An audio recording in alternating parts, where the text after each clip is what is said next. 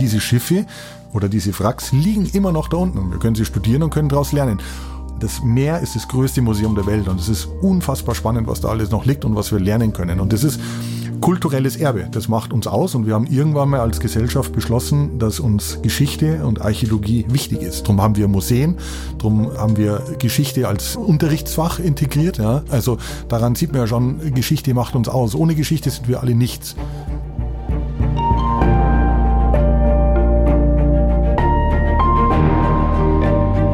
Helden der Meere. Der Blue Awareness Podcast mit Christian Weigand. Hallo und herzlich willkommen zu dieser Episode von Helden der Meere. Stell dir vor, du gehst alten Zivilisationen auf die Spur und du findest jahrtausendalte Relikte aus einer längst vergangenen Zeit. Und das Besondere ist, du befindest dich unter Wasser. Das ist quasi der Job von Florian Huber. Wir haben ihn schon in zwei Folgen in diesem Podcast gehört und wollen ein drittes Mal mit ihm abtauchen. Nicht nur in die Meere, sondern auch in die Geschichte.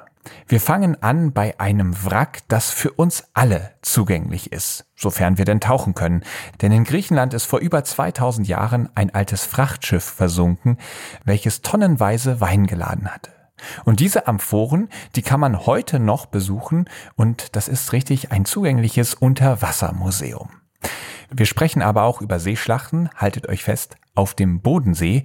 Wir tauchen mit Flo in die Tiefsee ab und wir wollen natürlich wissen, mit welchen Methoden ein Unterwasserarchäologe heute eigentlich arbeitet. Und weil ich weiß, dass viele von euch vom Tauchen so begeistert sind, dass sie das ganz gerne als Job oder zumindest ein wenig ernsthafter betreiben würden, habe ich mit Flo darüber gesprochen, was es eigentlich braucht, um ein Unterwasserarchäologe oder ein Forschungstaucher zu sein und ob man bei Submaris mal eben ein Praktikum machen kann. In gewisser Weise ist diese Folge ein zweiter Teil von der Doppelfolge, denn die letzte Folge mit Flo, die ist schon ein wenig her, haben wir direkt vorher aufgenommen und dann diese Folge direkt im Anschluss. Deswegen befinden wir uns hier im späten Frühling oder im frühen Sommer. Wir hören die Vögel noch zwitschern und schließen zumindest gedanklich nahtlos an unser erstes Gespräch an. Ich wünsche euch jetzt ganz viel Spaß mit Florian Huber. Hallo Flo, herzlich willkommen zu dieser zweiten Folge von Helden der Meere. Es ist jetzt die dritte, aber jetzt aus dieser Doppelfolge die zweite. Ja. Ähm, kannst du noch? Ja, moin. Ja klar, ich kann noch. Ich habe noch äh, hoffentlich ein paar Geschichten zu erzählen. ich bin ganz optimistisch. Wir steigen jetzt tatsächlich dieses Mal ohne großes Geblänkel direkt ein in der ersten Kategorie. Meeresrauschen. Du bist ja mittlerweile auch Experte für die Helden der Meere Kategorien. Wie ist so der perfekte Tauchgang im Mittelmeer? Der perfekte Tauchgang im Mittelmeer schaut für mich äh, so aus, äh, dass man äh, einfach ein schönes Wetter hat, äh, die Sonne scheint, man ist auf einem Tauchschiff, man fährt raus, äh, man sieht das blaue, klare Wasser, man weiß gleich, dass man äh, reinspringt und eine Art Zeitreise macht, weil da unten unfassbar spannende Dinge zu erforschen sind, gerade im Mittelmeer. Das Mittelmeer ist voll mit Schiffswracks aus der Antike, aus der Zeit der Griechen, aus der Zeit der Römer.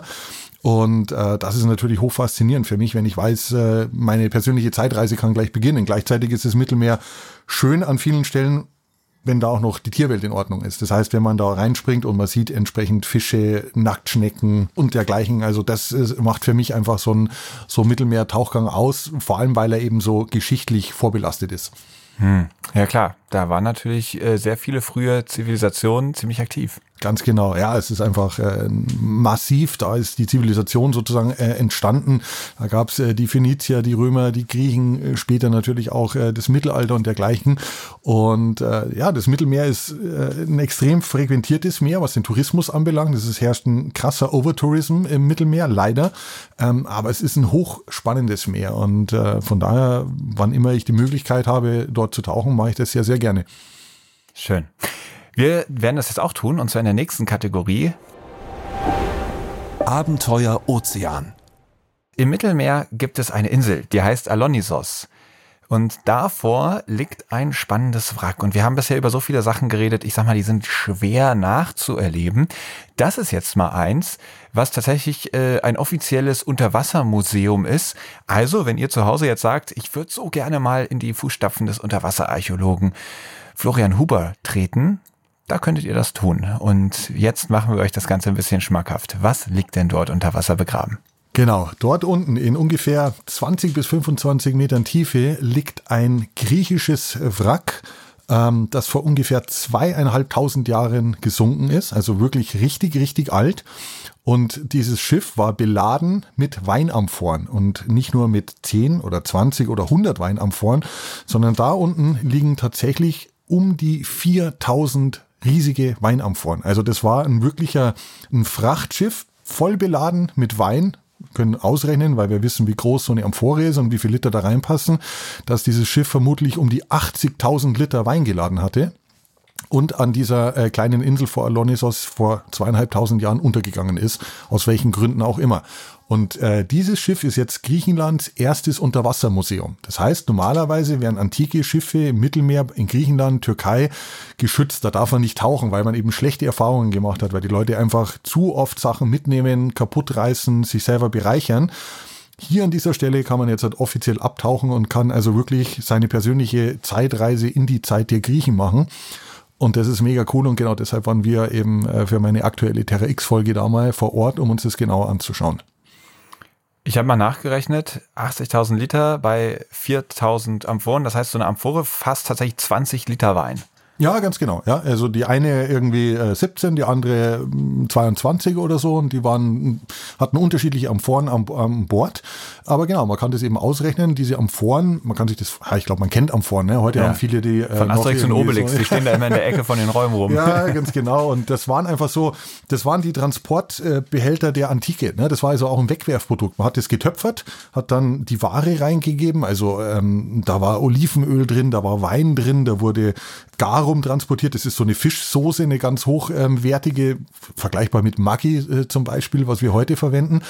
Und am Zielort angekommen wurde das dann umgefüllt und dann hat man die Dinge einfach irgendwie weggeworfen. So, ne? Für uns sind diese Amphoren aber heute äh, super spannend.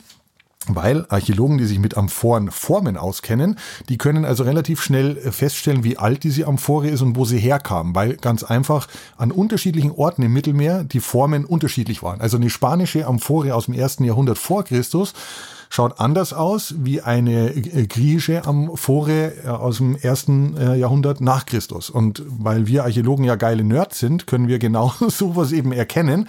Und wenn wir dann also die Amphoren sehen, dann kannst du sofort sagen, ah ja klar, alles klar, das ist ja Spanisch, erstes Jahrhundert vor Christus. Dann kannst du das einordnen. Und was mich bei der ganzen Sache natürlich komplett überrascht, ist die Dimension dieses, dieser Ladung, muss man ja sagen. Ja. Ähm, ist von dem Schiff noch was erhalten? Nee, von dem Schiff ist tatsächlich gar nichts mehr da. Ähm, es liegen nur diese riesigen Amphoren da unten. Das hängt damit zusammen, dass der Schiffsbohrwurm oder die Schiffsbohrmuschel, das ist ein Tier, was gerne Holz frisst, äh, dieses Holz natürlich schon vor zweieinhalbtausend Jahren aufgefressen hat. Ja, also du wirst im Mittelmeer nie ein römisches oder griechisches Schiff finden, was so alt ist, das einfach nur als Schiff unten liegt. Was wir im Mittelmeer finden äh, und in anderen Meeren, äh, wo der Schiffsbohrwurm zu Hause ist, ist einfach immer nur die, die, der Rest der Ladung. Ja? Und der hat oftmals die Form des Schiffes, ja? weil das war voll beladen vom Bug bis zum Heck. Und man kann dann, wenn man runtertaucht, schon so, so ein bisschen die ehemalige Schiffsform erkennen. Aber das Holz ist in der Regel weggefressen. Wo das Holz immer noch da ist, ist bei uns in der Ostsee hier, weil da gibt's diesen Schiffsbohrwurm nicht. Der kann hier nicht überleben, weil die Ostsee zu wenig Salz hat. Das heißt, die Schiffe, die bei uns unten liegen, die 500 Jahre alt sind, da sind die Schiffe noch wirklich da samt Ladung. Aber im Mittelmeer, Pazifik, überall da, wo der Salzgehalt so ist, dass der Schiffsbohrwurm überleben kann, wirst du also kein Holz mehr finden. Verstehe. Also diese, dieses Schiff ist nicht mehr da, aber diese riesige Ladung ist da. Und das hätte ich so gar nicht eingeschätzt. Ich meine, das ist ja vor Jesu Geburt. Also ich meine, ich weiß jetzt nicht, ob Jesus da wirklich irgendwann mal geboren wurde, aber zumindest vor dieser Zeitrechnung. Und, ja. und wenn ich so an die Zeiten von Jesus denke, dann denke ich so, okay, es war alles, sage ich mal, relativ basic, was da so ablief. Und mhm. stell mir eher so Leute vor, die mit dem Eselskarren ihre Waren in die Stadt fahren und auf dem Markt verkaufen und dass, dass es so ein riesiges Schiff gibt und die dann sowas wie Wein, also 80.000 Liter Wein, das klingt irgendwie eher nach einem modernen Frachter. Ja. Ähm, das hätte ich gar nicht gedacht, dass es sowas damals gab. Das stimmt, ja, aber äh, die, die, die antike Welt, die, die Welt der Griechen, der Römer, das war ja wirklich eine, eine eigene Welt und die waren hochentwickelt und die hatten ein riesiges Handelsnetzwerk irgendwie, ne? Und die hatten große Weinanbaugebiete, da gab's also ja Kassenschlager, wie es das heute auch noch gibt. Da war einfach ganz klar, der Wein aus Peparetos, der Weißwein, der ist besonders gut, den trinkt man gerne. Ja, das war eine hochentwickelte Zivilisation irgendwie, die es da gab. Und genau, wir denken heute, ja, damals die, die Römer, die Griechen und so weiter, wenn man sich damit nicht beschäftigt, dann, dann tut man das vielleicht ab. Aber ähm, ja, es, es war eine hochentwickelte Kultur und was vor allem auch spannend ist, ja, die haben 80.000 Liter Wein transportiert, aber sie brauchten ja auch erstmal ein entsprechend großes Schiff, auf das man 80.000 Liter Wein laden kann. Ja? Also auch die Schiffsbauer mussten irgendwann ja mal äh, sozusagen größere Schiffe bauen. Das musste sich erstmal entwickeln, damit die stabil genug sind. Das ist für uns natürlich auch super spannend zu sehen, dass die ähm, Menschen damals schon so komplexe große Schiffe bauen konnten, um über die Meere zu fahren. Ja, also diese Ladung war dann wohl insgesamt 126 Tonnen schwer. Mhm. Also das ist dann schon echt nicht schlecht. Und ja. also jetzt mal eine ganz doofe Frage. Wie hat man denn eigentlich damals mit diesen riesigen Schiffen, also sie sind ja wahrscheinlich unter Segel gefahren, mhm. wie hat man es denn damals geschafft, in einen Hafen einzulaufen? Hatte man dann Ruder noch dabei und ist dann genau. da reingerudert? Genau, also mal, ähm, die, die, die Schiffe wurden äh, besegelt, genau, die waren also Segelschiffe. Ähm, gleichzeitig war natürlich eine, eine Crew an Bord und dann gab's äh, Ruder und man konnte dann äh, entsprechend im Hafen anlegen. Aber ganz klar, äh, man musste da natürlich vorsichtig sein. Auch im Mittelmeer können äh, böse Winde wehen, sage ich mal. Es ist also nicht immer nur äh, Urlaubswetter im Mittelmeer, sondern es kann auch ganz schön kacheln. Dementsprechend liegt da auch viele Schiffe, die es nicht geschafft haben. Aber es gab riesige Hafenanlagen Anlagen zur Zeit der Griechen, zur Zeit der Römer, wo du, wo der Handel getrieben wurde, wo, wo wahrscheinlich hunderte von Schiffe im Hafen lagen, wo die Waren aus aller Herren Länder zusammenkamen und weitertransportiert wurden. Also man kann sich das äh, wirklich als, als großes, buntes Treiben vorstellen. Ich meine, zu der Zeit gab's äh, dann ja auch irgendwann äh, Bibliotheken, es gab Universitäten, ja, die Mathematik hat sich entwickelt irgendwie. Also das war eine, eine, eine ganz faszinierende Welt damals schon. Hm. Und ähm, ist da noch Wein erhalten? Nein, leider nicht. Sonst wäre wahrscheinlich ähm, auch keine Amphore mehr da, ne? Genau. Äh, nee, also ähm, die waren verkorkt, die Dinger, ja. Also die äh, gab unterschiedliche Möglichkeiten, aber in der Regel waren die verkorkt, dann oftmals vielleicht noch mit Wachs versiegelt, sodass die wirklich dicht waren. Aber über, der, über die Jahrtausende sind die einfach undicht geworden und dann hat sich der Wein vermischt mit dem Seewasser und heute ist nur noch Seewasser drin. Aber was die Archäologie heute auch kann, ist tatsächlich, wenn man so eine Amphore hochnimmt äh, und das Wasser ausschüttet, dann kann man innen drin äh, die Reste so rauskratzen und kann die dann mal unter das Mikroskop legen und dann gibt's Menschen, äh, die äh, die Pollen analysieren können, ja, also Archäobotaniker und die können dann tatsächlich rausfinden, ob das ein Weißwein war oder ein Rotwein war oder ob das hier äh, Südhang Rom ist oder wo auch immer. Also man kann dann oftmals, wenn man Glück also hat. ihr konntet noch nachempfinden, ob es ein edler Tropfen war. Also wir in dem Fall nicht. Wir haben da ja äh, gar nicht geforscht, sondern wir waren einfach für Terra X da, um sozusagen die ganze Geschichte nachzuerzählen. Aber Wissenschaftler, die das Ding untersucht haben, griechische Wissenschaftler, äh, die, die konnten das machen und es ist heute auch äh, gang und gäbe, dass man eben ja noch mehr rausfindet, obwohl die Amphoren eigentlich schon komplett leer sind. Also man kann das äh, wirklich äh, noch äh, nachvollziehen und ich war vor einiger Zeit, war ich auch mal an einem römischen äh, Wrack vor Kroatien tauchen. Da liegen auch Amphoren unten nicht so viele, nur ein paar hundert, ich glaube 400 oder so. Und da kannst du tatsächlich noch den Kork sehen, der in den Amphoren steckt. Also auch das hat sich gut erhalten. Der Wein nicht, aber der Kork steckt da noch wirklich drin. Aber der wird irgendwann mal porös und drum kommt es da zu diesem Wasseraustausch. Aber das ist äh, schon spannend zu sehen, dass das da nach unten liegt nach der langen Zeit. Ja. Und auch diese Amphoren, ich habe mich da schon ein bisschen drüber gewundert. Gab es damals noch keine Fässer? Ähm, ja, doch, es gab natürlich Fässer, aber die Amphore, das ist einfach ein, ein guter äh, Typ. Der wurde vermutlich sogar genau deshalb entwickelt, um eben äh, auf dem Schiff transportiert zu werden. Der war unten sehr spitz, ja, dann so ein bisschen bauchig. Also man konnte das im Schiff, konnte man die gut stapeln und lagern. Zwischendrin hat man wahrscheinlich so Stroh und, und, und so gestopft, dass das alles so ein bisschen stabiler ist. Das war also eine reine Transportamphore. Natürlich hat man auch äh, mein Fass mitgenommen oder, oder größere, bauchigere Gefäße, aber die Amphore als solches, die war einfach ähm, oder hat sich entwickelt als, als super einfaches, billiges Transportgefäß, so wie, so wie wir heute unsere PET-Flaschen haben oder so. Das war damals eben die Amphore. Krass. Aus dem Mittelmeer in den Bodensee. Das Bayerische Meer. Nee, das ist, ist das das Bayerische Meer? Sag äh, das? Nee, das wäre, glaube ich, der Chiemsee, aber ja, stimmt, das ist das, das Schwäbische Meer. Das Schwäbische Meer, so rum. Aber äh, es hat auch einen kleinen bayerischen Teil, dann ist es äh, ein großer Teil Baden-Württemberg, dann ist es äh, Österreich und es ist die Schweiz, also ja. mehrere Anrainerstaaten. Und witzigerweise gibt es tatsächlich noch keine im See verlaufende Grenze, die anerkannt ist. Also es ist immer noch unklar, wo eigentlich die Grenze ist im Wasser, wo ich äh, auf einmal in der Schweiz tauche und wann ich wieder in Deutschland tauche. Das ist bis heute ungeklärt. Also vielleicht an allen Orten gleichzeitig irgendwie. Ja, hat sich da nie drum gekümmert und hat irgendwie wohl äh, gesagt, naja, Bodensee, irgendwann ist da Schweiz, aber wo genau die Grenze verläuft, keiner weiß es. ja, aber ich habe jetzt im, äh, gerade eben, als, als ich hier in diesen Raum reinkam, dann geht's bei uns immer los, äh, Schnatter, Schnatter, Schnatter und dies, das, jenes und du hast schon tausend Sachen bereitstehen, die du mir zeigst und mhm. äh, da ist mir bewusst geworden, der Bodensee äh, war ja politisch nicht immer so ganz uninteressant, wenn man jetzt sagt, da gab es keine Grenzen, mhm. äh, da gibt es keine Grenzen. Damals gab es auf jeden Fall größere Auseinandersetzungen und mhm. der Bodensee hat eine eigene Seeschlacht gehabt. Ja. Ich konnte es gar nicht glauben. Ja, vermutlich sogar nicht nur eine, sondern mehrere. Aber ja, der Bodensee, man denkt immer, ja, so im See, was kann da los gewesen sein? Aber der Bodensee war extrem äh, wichtig äh, schon zur Steinzeit. Also wir finden da ja steinzeitliche Siedlungen. Ähm, dort wurden die Waren von Italien über die Alpen ins Flachland ge gebracht und der Bodensee war Dreh- und Angelpunkt irgendwie. Ne? Und äh, dementsprechend lebten die Menschen da direkt am See. Die Römer waren später auch da, also äh, Bregenz zum Beispiel oder auch Konstanz sind römische Stadtgründungen. Das waren einfach einfach Römer, die dort lebten. Und wir wissen, dass es auf dem Bodensee auch mal eine römische Seeschlacht gab. Ja. Und jetzt denkt man natürlich, oder ich als, als äh, Unterwasserarchäologe, wenn ich höre, ah, Seeschlacht, dann liegen da bestimmt auch römische Schiffe unten. Und das wäre natürlich ein Träumchen, äh, mal ein römisches Schiff äh, im Bodensee finden zu können. Es heißt aber nicht, dass bei einer Seeschlacht auch gleich ein Schiff untergegangen ist. Vielleicht haben die sich einfach so bekämpft und kein Schiff ist untergegangen. Das wissen wir gar nicht. Aber mhm. die Möglichkeit, dass da unten vielleicht auch römische Schiffe äh, liegen im Bodensee, die ist durchaus gegeben. Das ist sehr spannend.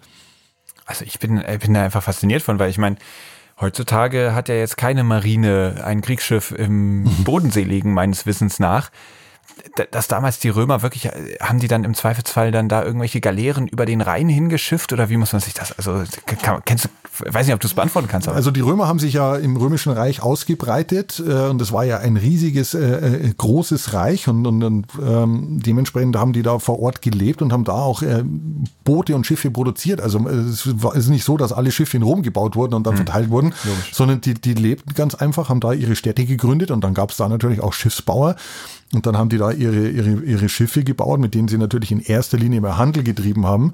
Und man kann natürlich auch jedes Handelsschiff in ein Kriegsschiff umwandeln, indem man es einfach äh, mit, mit, mit, mit Soldaten ausrüstet und dann einfach in den Krieg schickt irgendwie. Ne? Wir wissen jetzt nicht, äh, oder ich weiß es zumindest nicht, wie wir uns ein Kriegsschiff auf dem Bodensee vorzustellen haben. Ob es wirklich ein richtiges Kriegsschiff war, äh, das einfach vielleicht auch die, die Grenzen sichern sollte, also ein schnelles Schiff, was mit Truppen beladen werden konnte, das weiß ich jetzt so nicht, aber da fehlen halt aktuell auch noch die Quellen. Wir wissen eben nur aus den Quellen, dass es da wohl eine Seeschlacht gegeben hat. Mhm.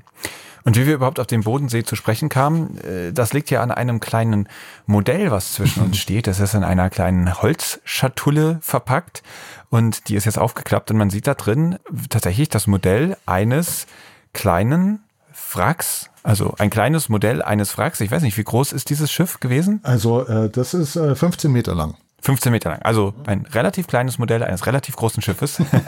und das ist eine ziemlich einmalige Methode, denn dieses Schiff ist so tatsächlich wirklich maßstabsgetreu und du hast total davon geschwärmt, dieses Ding jetzt in den Händen zu halten. Mhm. Für mich als Laien sieht es so ein bisschen unspektakulär aus. Mhm.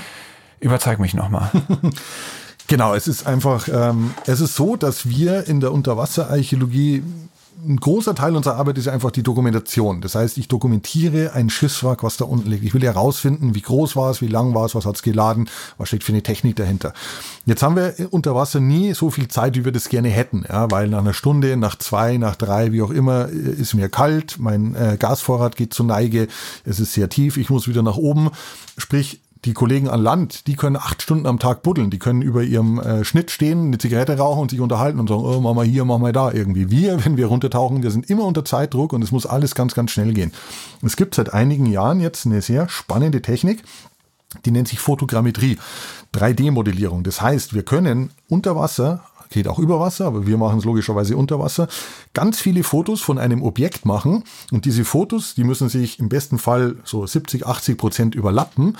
Und dann gibt es mittlerweile Computerprogramme und dann schmeiße ich diese ganzen Bilder in ein äh, Computerprogramm rein und dann kann ich ein dreidimensionales Bild daraus erstellen. Ja? Und das ist für uns höchst spannend. Also dieses Schiff zum Beispiel oder dieses Wrack haben wir betaucht und haben das mit 4K abgefilmt. Ja. Haben also eine 4K-Videosequenz daraus erstellt, haben aus diesen 4K-Videos äh, einzelne Fotos extrahiert. Ich glaube so 4000, 4500 Stück. Und aus diesen 4500 Fotos haben wir eben dieses virtuelle dreidimensionale Bild dieses Schiffes gemacht. Und dieses Modell kann ich jetzt halt an einen Drucker anschließen und kann es ausdrucken. Und zwar in jedem Maßstab, wie ich das möchte. Und darum steht es jetzt eben hier klein vor uns. Aber du kannst dir vorstellen, wenn ich dieses Schiff auch ins Museum geben möchte, dann kann ich das auch einen Meter oder zwei Meter groß ausdrucken und kann es ins Museum stellen. Das heißt, wir können heute diese Schiffe unter Wasser visualisieren, viel besser, wie das noch vor 15, 20 Jahren möglich war. Da konnte man nur zeichnen, einzelne Fotos machen, die vielleicht nur so einen kleinen Ausschnitt geben. Aber jetzt kann ich dir ein komplettes Schiff präsentieren. Aber wenn du sagst, es schaut jetzt wenig spektakulär aus, klar, es ist einfach nur ein, ein kleines Handelsschiff oder ein Lastsegelschiff aus dem, aus dem 19. Jahrhundert. Aber wir, mit dieser Technik können wir runter und können die Titanic 3D nach oben holen. Wir können runter, können die Bismarck aus dem Zweiten Weltkrieg in 3D. Also wir können alles, was unter Wasser liegt, in 3D mit nach oben bringen. Auch in der Biologie. Wir können in der Tiefsee schwarze Vulkane dreidimensional abfotografieren, abfilmen und das hilft nicht nur zu visualisieren, sondern das hilft auch äh, unserem Verständnis, weil ich kann jetzt sozusagen über dieses Schiff reden. Ich kann das digital im Nachhinein noch vermessen. Ich kann also überall jetzt nochmal kleine Messungen vornehmen, was ich vielleicht unter Wasser vergessen habe. Wenn ich jetzt wissen will, wie breit ist es jetzt von hier nach da, kann ich das am Computer messen. Ich muss also nicht runtertauchen, nochmal mit dem Zollstock da unten rumhühnern, sondern das geht jetzt alles äh, digital. Und das ist also schon eine ziemlich geile Technik, die wir da äh, mittlerweile verwenden können. Ja. Und jetzt klingt gerade so ein bisschen so, als, als wäre vielleicht das Ziel, sowas ins Museum zu bringen. Mhm. Wenn man jetzt Meeresbiologen und Meeresbiologinnen hat, dann ist ja oftmals relativ klar, sie versuchen wirklich das Ökosystem zu verstehen, was einen direkten Einfluss auf uns Menschen hat. Und mhm. also ich sag mal, da würde jetzt niemand die Sinnhaftigkeit dieser Arbeit in Frage stellen. Mhm. Das möchte ich mit der Unterwasserarchäologie natürlich auch keinesfalls tun. Mhm. Ähm, und trotzdem kann ich mir vorstellen, dass vielleicht manche Leute sich so ein bisschen denken, das ist eher so eine Liebhabelei, mhm. ähm, ob die Titanic jetzt wirklich in einem Museum nochmal steht oder nicht. Ist das denn so wichtig? Was würdest du diesen Leuten antworten? Warum ist die Unterwasserarchäologie unerlässlich? Naja, also wir wissen, dass äh, in unseren Weltmeeren rund drei Millionen Schiffswracks liegen, wahrscheinlich hunderte und tausende von untergegangenen Städten und Siedlungen. Und das ist einfach unsere eigene Geschichte. Das ist das, was uns ausmacht. Das waren unsere Ur-Ur-Ur-Ur-Großväter und Mütter, die über die Meere fuhren, die das entwickelt haben die das möglich gemacht haben, was uns heute ausmacht. Ohne dass der Mensch ein Schiff erfunden hätte, wäre die Zivilisation, wie wir heute sie kennen, überhaupt nicht zustande gekommen. Schiffe waren Grund grundlegend eklatant wichtig, um überhaupt erstmal Kulturaustausch äh, zu fördern, ja? andere Länder kennenzulernen, zu treffen, sich auszutauschen, voneinander zu lernen, neue Technologien mitzubringen, neue Warenströme zu entwickeln, neue Ideen. Ne? Ich segel nach China, ich lerne was kennen, bringe neue Idee mit nach Europa, entwickle sie da weiter. Umgekehrt transportieren wir europäische Ideen woanders hin. Also der Austausch mit Schiffen äh, hat einfach erst das möglich gemacht, äh, was, was wir heute sind. Und diese Schiffe oder diese Wracks liegen immer noch da unten. Wir können sie studieren und können daraus lernen. Ob ich das jetzt spannend finde oder nicht, ist ja jedem selbst dahingestellt. Ne? Also wenn ich auf Geschichte keinen Bock habe, dann muss ich es mir nicht antun. Aber ich kann nur sagen, da unten, das Meer ist das größte Museum der Welt und es ist unfassbar spannend, was da alles noch liegt und was wir lernen können. Und das ist kulturelles Erbe. Das macht uns aus und wir haben irgendwann mal als Gesellschaft beschlossen, dass uns Geschichte und Archäologie wichtig ist. Darum haben wir Museen, darum haben wir Geschichte als Unterrichtsfach integriert. Ja. Also daran sieht man ja schon, Geschichte macht uns aus. Ohne Geschichte sind wir alle nichts. Ob der Einzelne jetzt Bock auf Geschichte hat oder nicht, das muss jeder selber wissen. Ich war übrigens auch kein großer Geschichtsfan, äh, als ich in der Schule war weil ich miserable Geschichtslehrer hatte. Die haben immer nur irgendwie uns Jahreszahlen auswendig lernen lassen. Ich weiß nicht, wie es bei dir war oder bei den äh, Leuten, die uns zuhören. Die könnt es ja gerne mal, äh, mal kommentieren. Bei mir war es so, immer Zweiter Weltkrieg, immer Weimarer Republik, immer Jahreszahlen auswendig lernen. So, das fand ich mega öde irgendwie. Aber als ich dann erstmal geschnallt habe, was Geschichte eigentlich ausmacht, ja, wir können 40.000 Jahre zurück in die Eiszeit gehen und können schauen, wie, wie unsere Vorfahren irgendwelche Säbelzahntiger gejagt haben, wie sie die Kunst entwickelt haben, entdeckt haben, wie sie Höhlenmalerei entwickelt haben, wie sie Kontinente entdeckt haben. Es ist alles so mega spannend irgendwie. Da brauche ich gar kein Game of Thrones oder irgendwelche Fantasy-Serien, sondern ich muss einfach nur in meine eigene und in unsere eigene Geschichte schauen und dann läuft da ein unglaublich spannender Film ab. Und der ist nicht nur spannend äh, und, und, und abenteuerlich, sondern der ist auch unterhaltsam und lehrsam. Und das ist doch eine geile Mischung. Ja, Hast mich überzeugt. Und wenn ich das äh, ansprechen darf, diese Höhlenmalereien zieren mittlerweile nicht nur Höhlenwände, sondern auch deinen Unterarm in Form eines Tattoos. Also ja, das sind genau. Also das oder oder sah es für mich nur nach Höhlenmalerei aus? Das ist jetzt tatsächlich aus dem Pazifik. Die Auslegerkanus, mit denen die äh, Polynesier tatsächlich in der Lage Roas. waren, die einzelnen äh, Inseln zu ähm, äh, besiedeln. Ja äh, eine Meeresschildkröte. Hier haben wir noch ähm, die Berge meiner Heimat, damit ich nicht vergesse, wo ich eigentlich ursprünglich herkomme. Also tatsächlich ist es so, dass ich ab und zu mal, wenn es irgendwo ganz spannende Reisen oder Expeditionen waren, dass ich mir dann gern das Ganze in Form eines Tattoos als Erinnerung wieder mitbringe. Ah, sehr schön. Okay, sorry, dann habe ich das äh, vielleicht war es ein bisschen weit gestochen, das als Höhlenmalerei zu bezeichnen. Ich könnte ich tatsächlich auch nur so am Rande gesehen. Ja, ja, aber du, keine Frage. Höhlenmalereien sind so spannend. Ich würde mir jederzeit irgendwie so einen 40.000 Jahre alten Wiesenschädel oder so tätowieren, weil das finde ich auch hochspannend. Übrigens, weil wir gerade bei Höhlenmalereien sind, wir, wir kennen ja alle Picasso, zumindest vom Hören sagen. Picasso hat wohl mal so eine Höhle besucht äh, mit Höhlenmalereien, als sie frisch entdeckt wurde, hat sich das angeschaut, wie, wie, wie perfekt und krass die gezeichnet waren. Diese riesigen Tiere, muss sich vorstellen, die standen da mit einer Fackel, äh, mit einer kleinen Fackel in der Höhle und konnten diese tollen Zeichnungen anfertigen. Und was er gesagt haben soll, ist angeblich, dass wir in der Zeit, seit wir mal nichts dazugelernt haben. Also das hat sich entwickelt vor 40.000 Jahren und seitdem haben wir nichts dazugelernt in der Malerei. Und wenn das so ein großer Picasso sagt, dann ist das natürlich schon so ein Ritterschlag für die Menschen damals, die eben diese Höhlen so geschmückt haben. Also hochspannend. Also da muss ich jetzt aber doch mal irgendwie meine Zweifel anmelden, weil wenn ich mir jetzt ein Bild von Picasso angucke und die Höhlenmalereien, dann finde ich, Höhlenmalereien sehen sehr spannend aus und haben auch einen mhm. ganz eigenen Stil. Ja. Aber ich finde es schon auch relativ basic. Und bei Picasso muss man ja schon sagen, man versteht schon, warum er so berühmt geworden ist.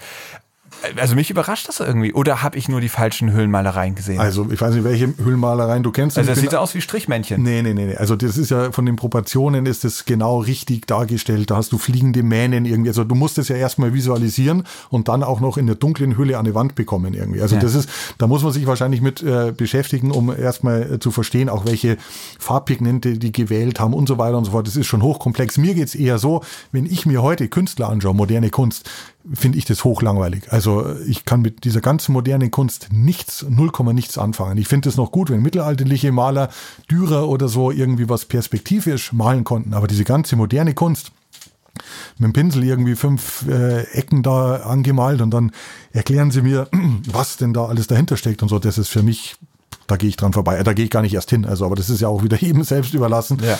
Wenn es bei mir um Kunst geht, dann, dann mag ich alte Kunst, wo die Leute wirklich was können mussten.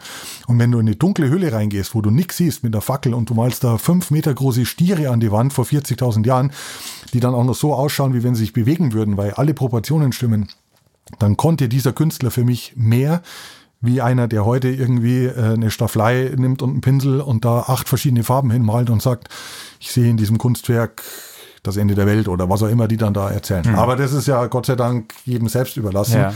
Kunst ist äh, groß und da, da, also das finde ich jetzt wirklich spannend, weil solche Zeichnungen, Höhlenzeichnungen, da habe ich tatsächlich noch nichts von gesehen, wo ein lebensgroßer Stier aufgemalt ist mit Mähne oder ähnlichem. Mhm. Ja, die Höhlen von Lascaux zum Beispiel, auch UNESCO Weltkulturerbe, wurden gerade nachgebaut, weil man ins Original gar nicht mehr reingehen darf, weil die Menschen zu sehr da drin atmen und durch ihre Ausatmenluft wahrscheinlich äh, Pilze und dergleichen äh, mitbringen, die dann da die Höhlenmalerei beschädigen könnten. Aber die Höhlenmalereien von Lascaux zum Beispiel, äh, die sind outstanding, würde man sagen. Das ist schon äh, was ganz Besonderes. Das hat also wenig mit Strichmännchen zu tun. Ja, ich mache euch einen Link in die Show Notes, da könnt ihr dann mal nachschauen. Ich werde das nämlich im Anschluss auch tun und ja. dann leite ich das gleich an euch weiter. ähm, bin ich sehr gespannt. Wir kommen jetzt mal wieder zurück zum Abenteuer Ozean. Das war ja schon fast ein kleiner Ausflug ins Logbuch, aber da kommen wir später nochmal richtig rein. Du hast jetzt nämlich eine komplett neue Unterwassererfahrung sammeln dürfen. Hm. Du warst auf Madeira und hast dort was gemacht? Genau, ich war auf Madeira und ich äh, bin endlich mal richtig tief getaucht, denn äh, als Forschungstaucher bin ich ja limitiert. Tiefer wie 80, 90 Meter äh, komme ich da nicht runter. Und ich war in einem äh, U-Boot unterwegs, in der Lula 1000. Und äh, wir sind äh, direkt vor Madeira, vor Funchal, in die Tiefsee abgetaucht, nämlich auf äh, 1006 Meter. Das war also mein tiefster Tauchgang und äh, haben uns äh, ja tatsächlich einfach mal mit diesem äh, U-Boot dort unten umgesehen, auch wieder im Rahmen einer neuen Terra X-Folge, die ich gerade drehe. Und das war für mich also wirklich ein, ein, ganz, ganz spannendes Erlebnis, äh, einmal wirklich selber in diese Tiefsee tauchen zu dürfen, von der ich ja schon ganz viel gelesen habe und auch ganz viele Dokumentationen äh, gesehen habe, so wie wir alle. Aber jetzt mal die Möglichkeit hatte, tatsächlich selber darunter zu tauchen. Was hast du erwartet, bevor es losging? Und tatsächlich habe ich gar nichts erwartet. Ich habe es einfach auf mich zukommen lassen, weil ich gesagt habe, ich glaube es eigentlich erst, wenn der Deckel oben zugeht und wir wirklich abtauchen. Ich wusste, das wird sicherlich ein tolles Erlebnis. Ich war schon vorher mal in einem U-Boot. Wir haben ja hier in äh, Kiel die Jago. Das ist ein kleines gelbes U-Boot vom Geomar. Damit waren wir schon mal im Weichensee unterwegs, äh, bei mir daheim in, in Bayern. Aber das waren 100, 100 Meter, 150 Meter oder so. Jetzt ging es deutlich tiefer und äh, es ist tatsächlich schwer zu beschreiben. Ich habe das schon versucht in einem Facebook-Post zu, zu, zu beschreiben. Ich habe es versucht, meinen Freunden, meiner Freundin zu beschreiben. Äh, es, ist, es war ein unfassbar tolles Erlebnis, weil du sitzt da relativ entspannt in dieser Kugel. Die ist zwar eng, aber ich fand es trotzdem sehr äh, entspannend, weil ich normalerweise als Taucher bin ich voll bepackt. Ne? Ich habe einen Tauchanzug an, ich habe eine Heizweste an, äh, ich habe einen Atemregler im Mund. Äh, es ist alles, es geht um Zeit. Ich muss schnell runter, schnell alles finden, arbeiten. Jetzt sitzt du da drin da waren zwei Piloten dabei, Pilotin und Pilot, äh, mit denen kannst du dich ganz toll unterhalten. Dann konnte ich auf, erinnere ich mich, auf 900 Meter habe ich dann mal mein Käsebrot ausgepackt und habe mir ein Käsebrot reingemümmelt. Dann gab es so eine Tafel Schokolade hinterher und dann, ah, guck mal da und guck mal da. Also mega, mega entspannt so. Und dann waren wir da unten in ungefähr 950 Metern Tiefe und haben einen alten Schiffsanker äh, uns näher angeguckt. Wir wussten, dass der da liegt. Das war auch sozusagen die, die Geschichte äh, bei, bei Terra X dahinter so ein bisschen. Ähm, dass wir das thematisieren wollten und konnten also um diesen Schiffsanker rumfahren, konnten uns den genau anschauen, haben also versucht, ein bisschen mehr über diesen Anker herauszufinden, was schon mal hochspannend ist und haben dann aber, und das fand ich eigentlich fast noch cooler in dem Fall wie den Anker, haben uns dann einfach mal auf den Meeresboden gesetzt und haben das Licht ausgemacht, also unser eigenes Licht in diesem U-Boot. Ja. Und dann ist es stockdunkel und dann dauert so ein bisschen, bis sich deine Augen an die absolute Dunkelheit gewöhnen, denn in 1000 Meter ist es schon stockfinster. Also da kommt also kein Licht mehr runter. Es wird also immer dämmeriger. Oben ist es noch super schön satt grün und dann wird halt, wird halt blau und dann wird halt so blau-schwarz und dann irgendwann ist es ganz schwarz. Und dann geht da unten, wenn du das Licht ausmachst, geht diese Biolumineszenz los. Das heißt, leuchtende Tiere. Kennt man wahrscheinlich irgendwie, ne? Das war wie in einem Science-Fiction-Film. Also du denkst wirklich, du sitzt jetzt gerade in so einem, keine Ahnung, Avatar-Alien-Film oder so und dann kommen da draußen diese ganzen Tierchen vorbei und blitzen und blinken und leuchten und sind aber gleichzeitig alle, und das fand ich faszinierend, super klein. Also ich dachte mir, in der Tiefsee kommen die Monster auf dich zu. Die gibt's da natürlich auch. Es gibt große Kraken, es gibt große Tiere, aber der überwiegende Teil aller Tiere, die dort unten leben und die mit diesem riesig krassen, starken Druck zurechtkommen, die sind ganz klein und fragil und, und fast zerbrechlich wirken die. Ja? Und äh, das, das fand ich so toll, die da vor meiner Scheibe rumflitzen zu sehen. Das war also wirklich wie, wie wenn du in einer anderen Welt bist. So, das war unfassbar toll irgendwie und, und ja, es ist wirklich schwer zu beschreiben. Also man fühlt sich so demütig und, und gleichzeitig weiß ich, oder wissen wir ja, dass wir noch so wenig über die Tiefsee wissen. Ja? Also da ist jeder Tauchgang nach unten, bringt irgendwie neue Erkenntnisse mit, weil da unten wissen wir so gut wie nichts. Ja? Also ich glaube, fünf Prozent der Tiefsee sind aktuell erforscht. Wir wissen mehr, das ist zwar äh, mittlerweile ein platter Vergleich, finde ich zumindest, aber es ist so, wir wissen mehr über den Mond, über die Rückseite des Mondes, wie über unsere eigene Tiefsee. Wir haben den Mars zu, ich glaube, 95 Prozent fertig kartiert, auf fünf Meter genau. Du kannst also äh, quasi Google Maps mäßig über den Mars fahren und dir jeden blöden Krater anschauen. Aber was da unten liegt, ja, vor unserer Haustür, keine Ahnung. Ja. Wir wissen es einfach nicht so. Und das ist einerseits super spannend, andererseits aber erschreckend, dass wir noch so wenig wissen. Ja. Ich habe tatsächlich äh, letztes Wochenende mit Antje Boetius zusammen, die wir ja auch vor kurzem äh, über die Tiefsee gehört haben, eine Diskussionsrunde moderieren dürfen. Und da hatte sie das vorgestellt und sie sagte, glaube ich, dass das, was wir über die Tiefsee wissen, wirklich im Promillebereich liegt. Mhm. Also das, was wir da unten kennen. Und ich finde das so Wahnsinn, wenn man sich vorstellt, dass das, was man in der Tiefsee entdeckt, wir Menschen, wir werfen da quasi dann ein U-Boot mit, einem, mit einer Taschenlampe runter. Ganz genau. Mhm. Und das, was da in den Taschenlampenschein reinschwimmt, das, das entdecken wir oder was, wo wir es dann zufällig hinlenken. Mhm. Und ich meine, diese Tiere da unten, ne, die kennen das ja alles und äh, wissen, was los ist. Und wenn dann auf einmal da irgend so ein komisches, unheimliches Ding, was Lärm macht und Licht mitbringt und, und sowas, dahin kommt, da kann man sich natürlich auch vorstellen, dass alle anderen sich denken, ja gut, äh, überlege ich mir sehr gut, ob ich dahin schwimme. Ne? Also äh, ganz vieles kann man so vielleicht auch gar nicht entdecken, aber das zeigt ja so ein genau. bisschen, wir Menschen, wir sind eigentlich so krass entwickelt, wie, wie, wie du es schon gesagt hast, wir haben die, den, den Mars kartiert und all sowas. Mhm. Aber unten, das Wasser macht uns einen Strich durch die Rechnung. Wir mhm. können einfach nur runter und wirklich hands-on, wie, wie mit der Taschenlampe in der Hand irgendwie ausleuchten und gucken, was man so findet. Ja, man stelle sich vor, irgendwie ein Außerirdischer kommt äh, mit einer Taschenlampe nachts und, und, und macht eine Runde im Bayerischen Wald irgendwie eine Stunde lang ja. und versucht dann zu erklären, wie es auf unserer Welt ausschaut. So, ne? Das wär, genau. würde dem nicht gerecht werden. Der sieht vielleicht eine Eule irgendwo im Eck und ein paar Bäume und sagt, wow, aber ja, ja, also ja und man kann davon ausgehen, dass äh, alle Wildschweine, alle Füchse, alle Rehe und, und die, die, kleine Menschengruppe, die da war und auf einmal einen Außerirdischen mit einer, mit einer Taschenlampe da hinten rumlaufen sieht, mhm. äh, irgendwo sich verstecken und sagen, ja gut, geh mal bitte vorbei. Ganz genau. Ja. Es gibt natürlich Tiere, die werden angezogen durch das Licht und ja, die kommen natürlich in den Scheinwerfer, aber natürlich kann man sich vorstellen, dass viele natürlich auf Abstand gehen. Das gibt natürlich andere Möglichkeiten irgendwie, na, indem man da unten Kadaver hinlegt und das dann mit, mit, mit, mit Kameras beobachtet, die dann da äh, vorbeikommen und fressen. Da wurde jetzt, glaube ich, gerade erst vor, vor, vor ein paar Tagen ging das durch die Presse, dass man in 8000 Meter Tiefe Fische gefilmt hat, die da unten fressen. Man ging nicht davon aus, dass äh, Fische nur in 8000 Meter Tiefe leben können.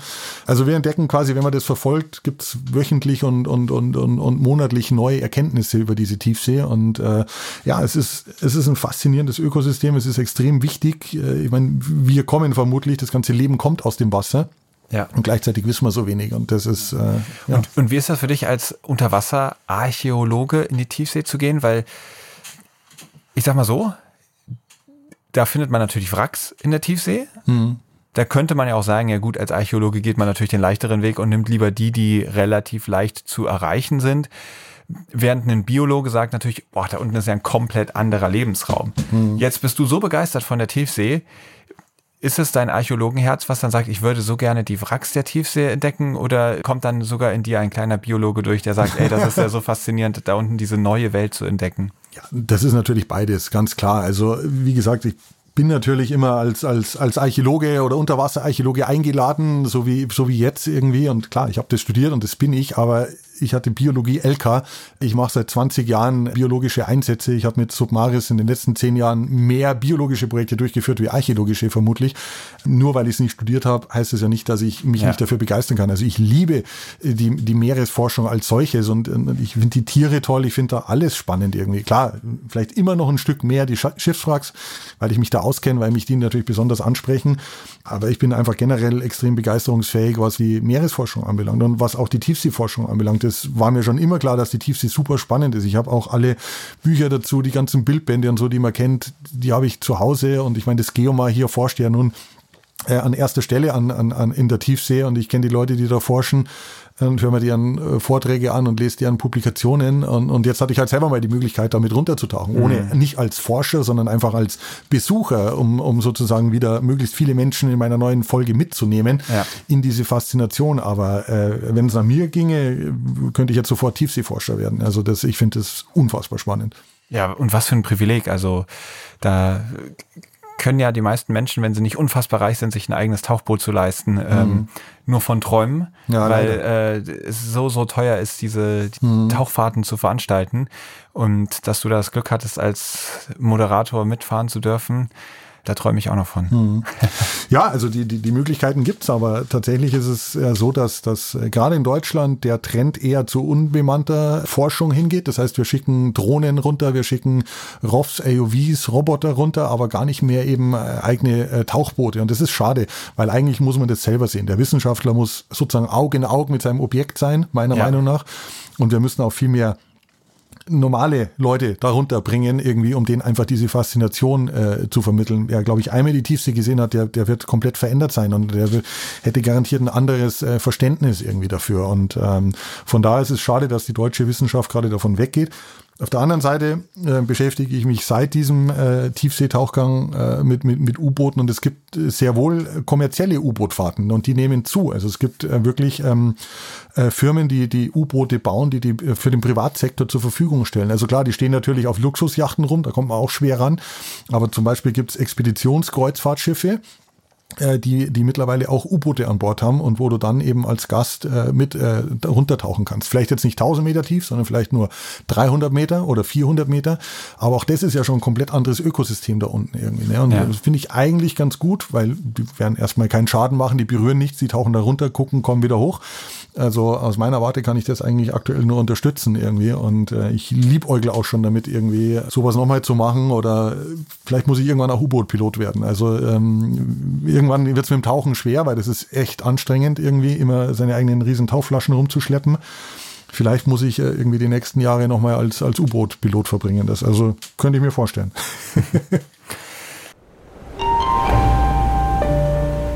Werbung. Es gibt viele atemberaubende Geschichten aus den Ozeanen zu erzählen. Mit Worten und mit Bildern. Vielleicht hast du ja auch schon mal darüber nachgedacht, eine Kamera mit ins Wasser zu nehmen, um deine Erlebnisse so festzuhalten, dass sie dich und andere begeistern. Dabei stellt das Element Wasser Fotografinnen vor ganz spezielle Herausforderungen. Und es geht wirklich nicht nur darum, die Kamera wasserdicht zu verpacken, viel wichtiger ist es, die Besonderheiten der Unterwasserfotografie zu verstehen und sich selbst sowie die Ausrüstung darauf einzustellen. Und genau deshalb gibt es Pan Ocean Photo, das Haus der Unterwasserfotografie. Dort werden TaucherInnen auf ihre nächsten Abenteuer vorbereitet und das Equipment auf ihre individuellen Bedürfnisse abgestimmt. Und das gilt für alle Könnensstufen. Seien es EinsteigerInnen, die mehr Qualität in ihren Bildern sehen wollen, oder die absoluten Profis, die den Anschluss an den höchsten Stand der Technik nicht verpassen wollen. Das Besondere bei Pan Ocean Photo, dort kannst du das Equipment sehen, in die Hand nehmen, ausprobieren und dich ausgiebig beraten lassen. Neben dieser Beratung zum richtigen Setup will Pan Ocean Photo aber auch das Wissen vermitteln, wie man unter Wasser großartige Aufnahmen macht. Darum bieten sie Workshops und Reisen an, die voll im Zeichen der Unterwasserfotografie stehen. Wenn auch du dich für die Unterwasserfotografie interessierst, dann schau doch mal in Münster bei Pan Ocean Photo, dem Haus der Unterwasserfotografie vorbei.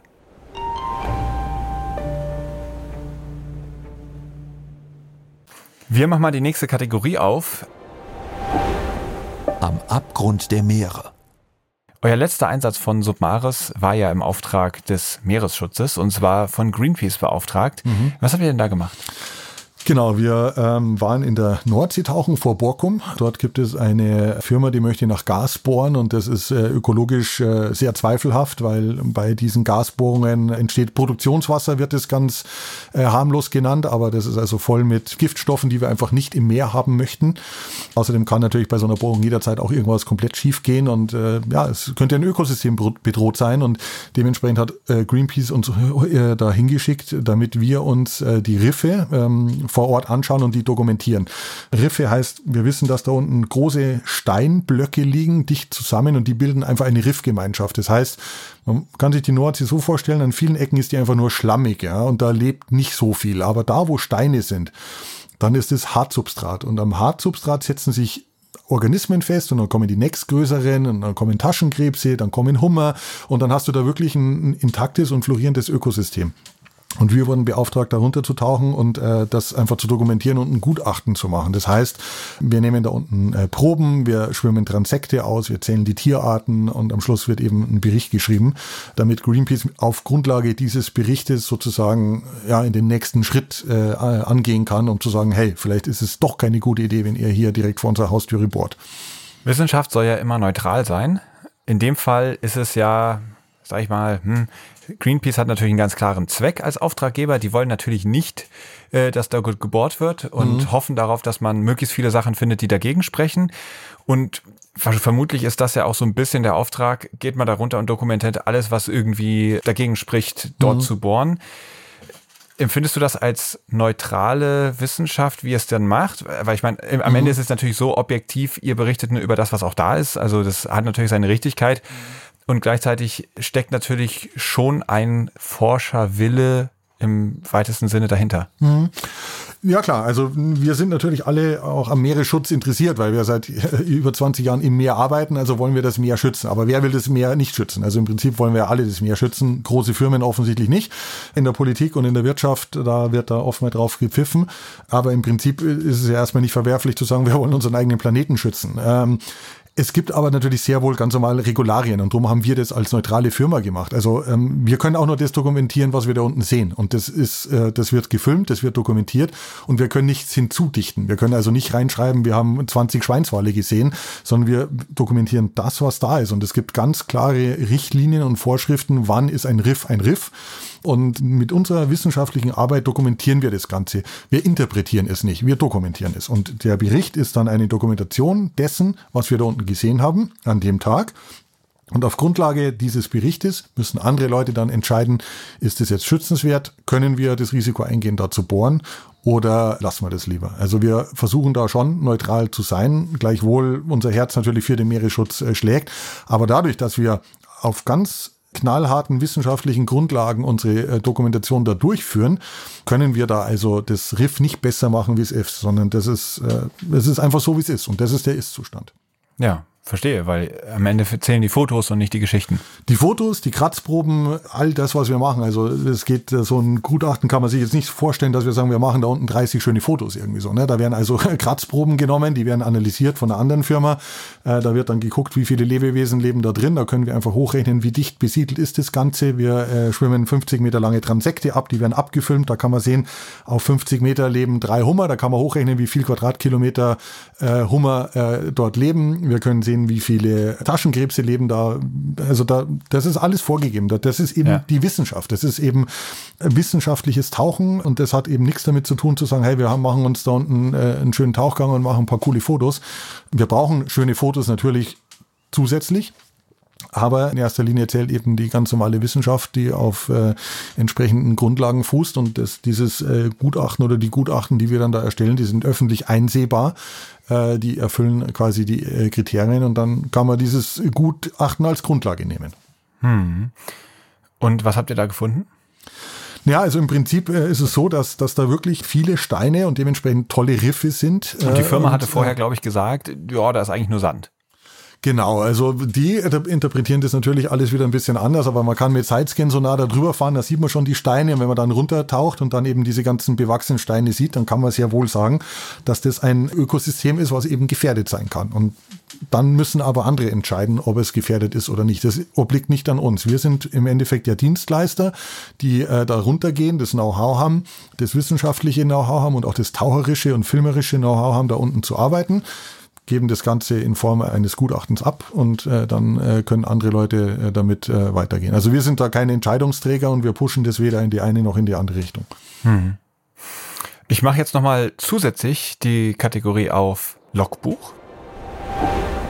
Logbucheintrag mich würde auf jeden Fall interessieren, ihr mit Submaris, ihr macht solche Auftragsarbeiten, aber mittlerweile du drehst für Terra X. Uli Kunz, den wir ja auch äh, schon häufiger im Podcast hatten, dreht auch ganz viel für Terra X im Moment. Mhm. Ähm, Robert Mark Lehmann war mal Teil eures Teams. Ich glaube, der genau. ist gar nicht mehr dabei, oder? Nee, der hat mittlerweile äh, so viele eigene Projekte, dass er eben äh, jetzt äh, für Submaris leider keine Zeit mehr hat. Ist aber weiter in diesem Sektor auch noch unterwegs, genau. Ja. Da frage ich mich, habt ihr überhaupt noch genug Personal, um eure Arbeiten durchzuführen? Ja, also es, manchmal wird es eng. Es gibt halt so Stoßzeiten. Gerade im Sommer ist einfach äh, die Tauchsaison. Da wird viel äh, gearbeitet, auch wenn wir im Winter unterwegs sind. Wir sind zu viert äh, nach wie vor und haben dann noch so einen kleinen Stock an ein paar Forschungstauchern, die wir hier in Kiel kennen, die wir dann für das ein oder andere Projekt hinzuholen. Genau. Aber manchmal wird es tatsächlich eng, wenn die Auftragslage gut ist, was uns ja freut. Ihr seid ja aber doch nicht ganz unbekannt als Tauchteam. Habt ihr da nicht ganz viele Leute, die ganz gerne Teil dessen werden würden? Ja, tatsächlich äh, schreiben uns doch viele Leute an, die äh, entweder noch in der Schule sind und Praktikum machen wollen oder die einfach mal mit uns mittauchen wollen irgendwie. Und das freut uns wahnsinnig, wenn wir sozusagen als Vorbilder fungieren dürfen und die Leute sagen, hey, das, was ihr macht, ist toll, kann ich euch unterstützen. Ähm, das Problem ist ganz einfach, das ist gar nicht so einfach, weil wir sind eben in Deutschland. Und in Deutschland musst du zunächst erstmal eine Ausbildung zum geprüften Forschungstaucher machen, um eben versichert aufs Schiff gehen zu können, damit da nichts passiert irgendwie. Also es reicht nicht, einen Sporttauchschein zu machen. Ja, es würde den Versicherungsschutz einfach nicht abdecken irgendwie. Und dann ist es natürlich zusätzlich so, dass wir ja schon Wissenschaftler sind, die da unten arbeiten und wissen müssen, was wir da unten arbeiten. Ne? Also was ich gerade schon beschrieben habe, wenn wir da unten 50 Meter Transekte ausrollen, wenn wir da Kratzproben nehmen, wenn wir dokumentieren, da musst du wissen, wie das geht. Und das können die Leute natürlich nicht. Woher sollen sie es auch können? Die haben einen ganz anderen Beruf. Das Einzige, was uns eint, ist, dass sie Taucher sind. Ja, aber nur weil du Taucher bist, bist du noch kein Wissenschaftler unter Wasser. So, das muss man halt leider so sagen. Ich vergleiche das immer, wenn ich am Wochenende einen Erste-Hilfe-Kurs mache, dann bin ich auch noch kein Arzt, ne? sondern der Arzt hat sechs Jahre studiert und Philipp und, und, und Uli, die haben sechs Jahre Meeresbiologie studiert und arbeiten seit 20 Jahren in dem Feld.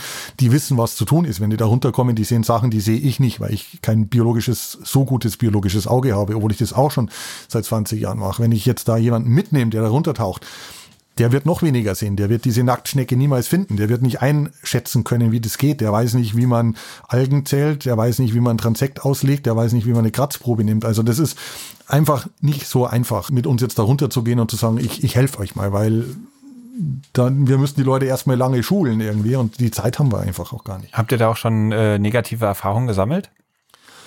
Naja, negative Erfahrungen. Dadurch, dass wir äh, einfach äh, wenig Leute mitnehmen oder gar nicht mitnehmen, äh, nicht wirklich. Aber ich, also wir haben natürlich schon hier und da mal Leute mitgenommen und wenn dann die Skills nicht da sind, dann, dann ist das für uns natürlich ein bisschen schwierig. So, ne? Also wir bräuchten halt Leute, die, die einfach perfekt tauchen können, die super tarieren können, die auch mit Kameras umgehen können. Ja, also Kameras sind heutzutage für uns in der Forschungstagerei extrem wichtig. Ja, und äh, heute leben wir in einer Zeit, wo der Trend immer mehr zum Handy geht, wo ich einfach nur aufs Knöpfchen drücke und fertig. Aber so können wir unter Wasser nicht fotografieren. Unter Wasser musst du jedes Foto manuell erstellen. Ja, das heißt, du brauchst ein tiefes Verständnis von Blende, ISO, Belichtung, von Lampen, von Blitz, von Bildaufbau äh, von Makrofotografie, um kleine Organismen zu fotografieren und so weiter und so fort. So, das bringen nicht jetzt äh, viele Leute mit irgendwie. Ne? Dann musst du Mischgas äh, äh, tauchen können und so weiter und so fort. Also da kommt einfach schon sehr viel zusammen irgendwie und ähm, das bringen wir mit. So für das, was wir machen, äh, passt es und darum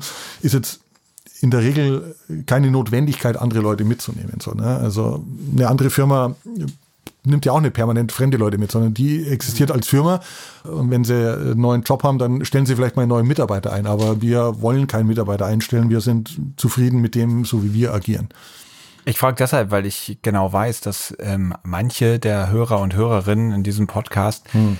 genau solche Arbeiten aber total spannend finden ja. und sich, sich eigentlich wünschen würden, wenn sie diese Geschichten hören, selbst mal einen solchen Job zu machen. Ich glaube, das hat uns jetzt gerade so ein bisschen einen Dämpfer versetzt im Sinne von, okay, ähm, ich mache mal nicht eben ein Praktikum und am Ende sagen alle, wow, Alter, du gehst ja ab, willst du nicht ab jetzt hier arbeiten, ja. sondern ähm, es steckt tatsächlich einfach ein, ein, eine Profession dahinter. Es ist ein, ein, ein, ein richtiger Beruf, man muss da sehr, sehr viel für können. Trotzdem, wie würdest du sagen, ist der Weg dorthin am leichtesten? Was würdest hm. du diesen Menschen empfehlen? In welche Richtung muss man losgehen? Genau, also das gilt ja auch nur für uns sozusagen als Submaris irgendwie. Ne? Es gibt ja durchaus die Möglichkeit, sich anderweitig zu engagieren. Es gibt mittlerweile so viele NGOs und, und, und, und Verbände, die Geisternetze bergen. Man, man kann sich beim Reef-Check engagieren irgendwie äh, im, im Urlaub und so weiter. Also es gibt diese Möglichkeiten, dass man sagt, okay, da gibt's Arbeiten, da können Taucher durchaus helfen oder so. Ne? Ähm, und das ist super und das fördere ich auch. Ich gebe ja auch selber als Unterwasserarchäologe seit vielen Jahren Unterwasserarchäologische Kurse, wo Leute zu mir kommen und am Wochenende einfach so Basics der Unterwasserarchäologie lernen, um dann möglicherweise irgendwo mal mitzuarbeiten oder so. Ne? Das qualifiziert sie jetzt noch nicht, weil wie gesagt. Das ist der erste Hilfekurs quasi? Genau, das ist jetzt mein erster Hilfekurs, um überhaupt mal mitreden zu können, was ist eigentlich Unterwasserarchäologie. Und da lernt man halt so ein paar grundlegende Basics, äh, wie mache ich eine Offset-Vermessung. So, ne? Also Leute denken immer, wenn sie am Wrack tauchen, dann, dann können sie auch das Wrack publizieren, aber was wollen die denn an dem Dick? Also du brauchst ja entsprechende Fragestellungen.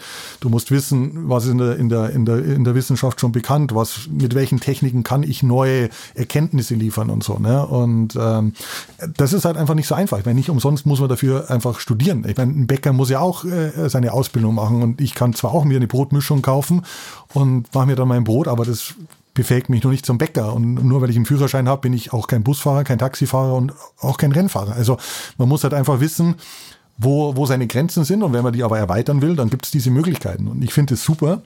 Und es soll, wie gesagt, du sagst es schon, dieser Dämpfer, ja, aber ich, ich will ja nur ehrlich sein, weil das hilft einfach nichts zu sagen, ja, ja, kommt alle bei Submaris mit und dann gehen wir alle tauchen.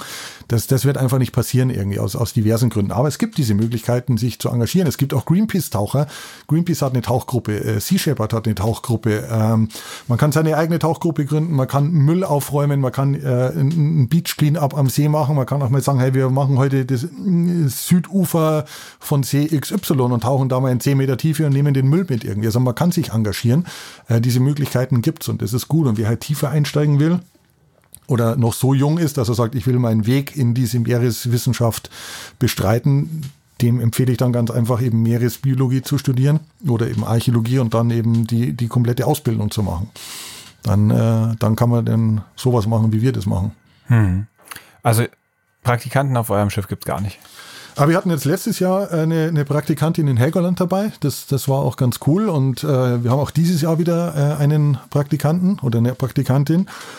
Und wir werden sicherlich das ein oder andere Mal wieder welche nehmen jetzt, ja. Aber weißt du, das ist auch bei uns schwierig, weil wir auch jetzt nicht permanent geregelte Arbeitszeiten haben. Also ein Praktikant, der ein Schülerpraktikum macht, der sagt, ey, ich suche noch ein Praktikumsblatt von 1. Mai bis 15. Mai. So, jetzt kann es aber durchaus sein, dass von 1. bis 15. Mai Submaris gar keinen Auftrag hat. Uli hängt irgendwo im Mittelmeer rum, äh, äh, dreht für Terra X. Ich schreibe ein neues Buch in meinem Büro. Philipp macht dies und Christian macht jenes. Also wir arbeiten dann gar nicht so. Das können wir im Vorfeld gar nicht wissen. So. Es kann aber sein, dass am 16. Mai der Ultrajob reinkommt und dann müssen wir alle wieder irgendwo nach Fehmarn und irgendwo tauchen gehen. Also wir haben sehr unregelmäßige Arbeitszeiten.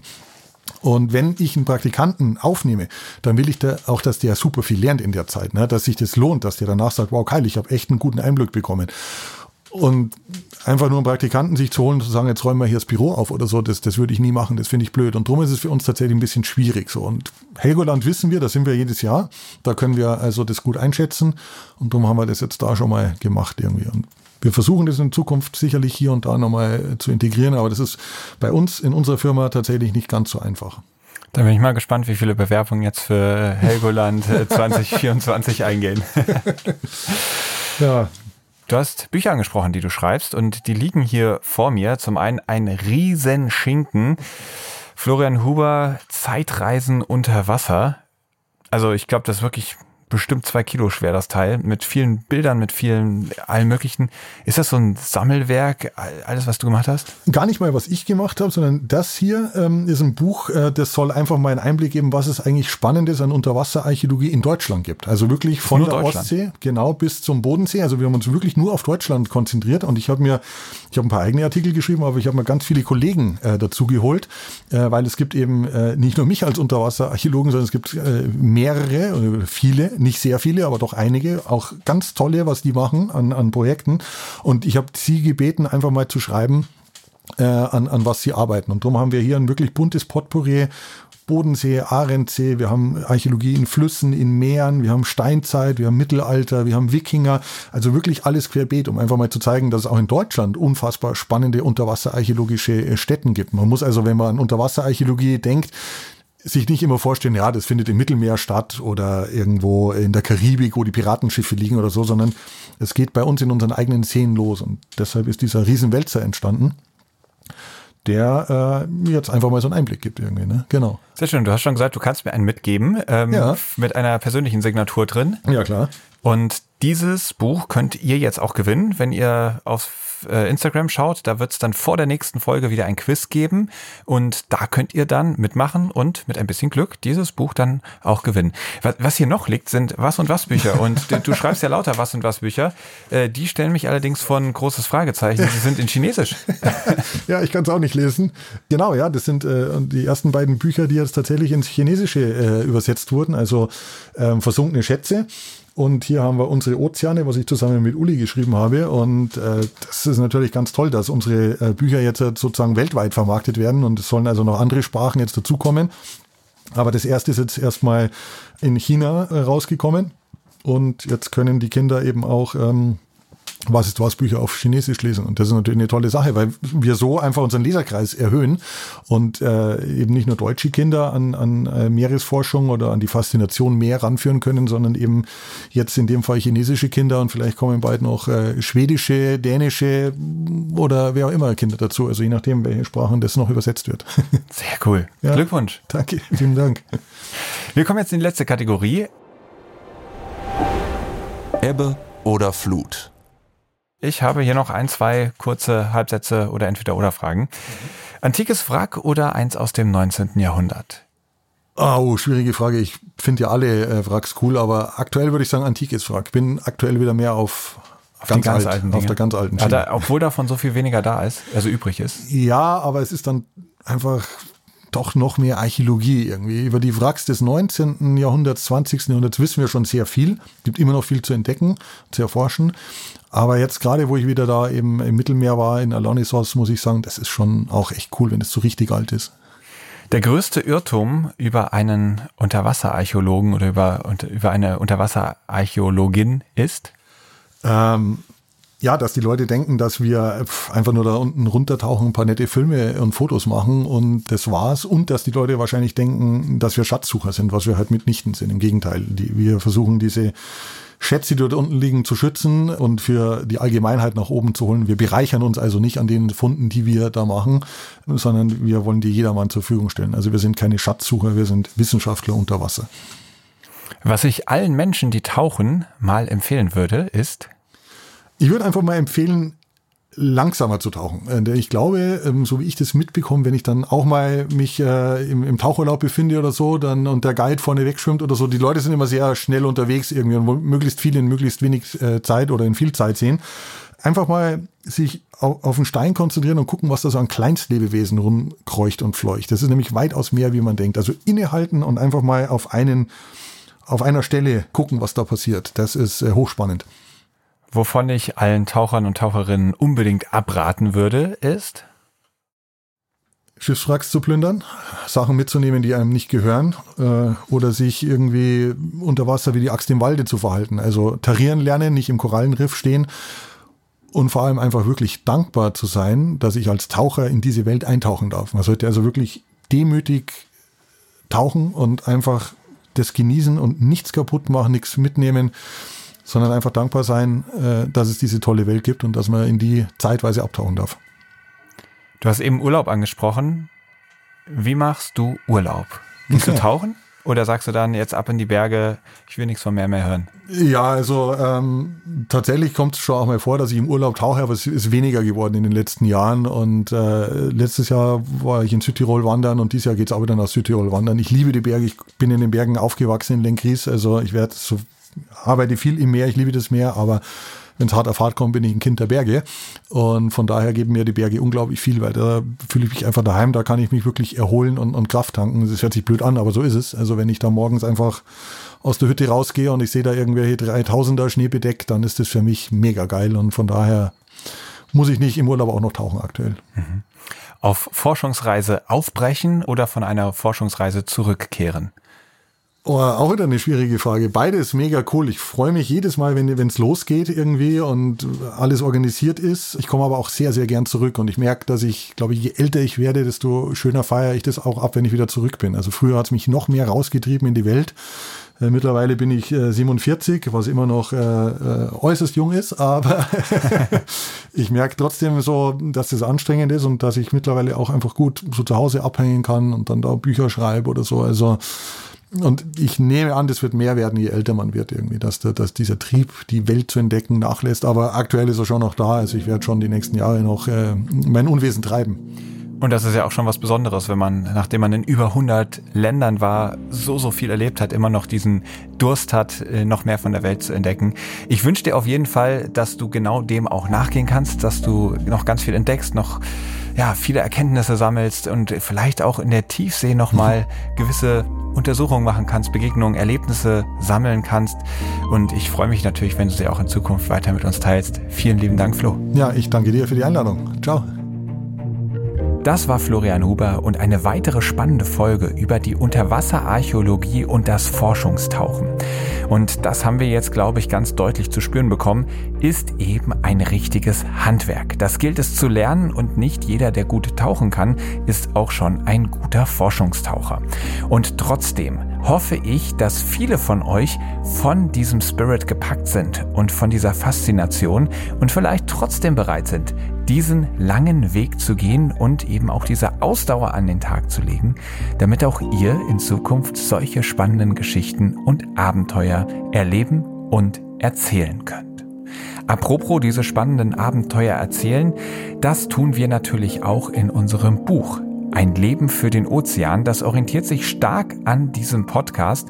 Und apropos Tiefsee, wir haben im Buch zwei Protagonisten, die Tauchbootfahrten über Jahrzehnte organisiert haben und vor allem im Namen der Forschung hunderte Male in die Tiefsee abgetaucht sind. Unter anderem auch mit der Lula vor Madeira. Wer weiß, vielleicht saßen sie ja sogar neben Flo im Tauchboot. Wenn ihr das Ganze spannend findet, dann findet ihr den Link zu diesem Buch in den Show Notes oder auf www.einlebenfürdenozean.de. Und zwischen den Worten ist jeweils ein Bindestrich. Wenn euch diese Folge gefallen hat, dann tut mir doch den Gefallen, teilt das Ganze mit Freunden, mit Familie, damit wir immer mehr Menschen erreichen und für die Meere begeistern. Das ist nämlich unser erklärtes Ziel. Wir wollen alle Hörerinnen zu Meeresliebhabern machen. Denn wir glauben, das, was man liebt, das möchte man auch schützen. Und so betreiben wir vom Blue Awareness e.V. Meeresschutz, indem wir Bewusstseinsarbeit machen. Und wenn ihr das gut findet, dann freuen wir uns über eure Unterstützung, indem ihr dem Verein beitretet oder Spenden überweist. Ich hoffe, in 14 Tagen seid ihr wieder mit dabei bei der nächsten Episode von Helden der Meere. Und bis dahin sage ich Tschüss. Aufnahme, Produktion und Schnitt Christian Weigand. Musik Paul Timmich und Dorian Behner. Design Malte Buck. Sprecher, Intro und Kategorien Moritz Schelius.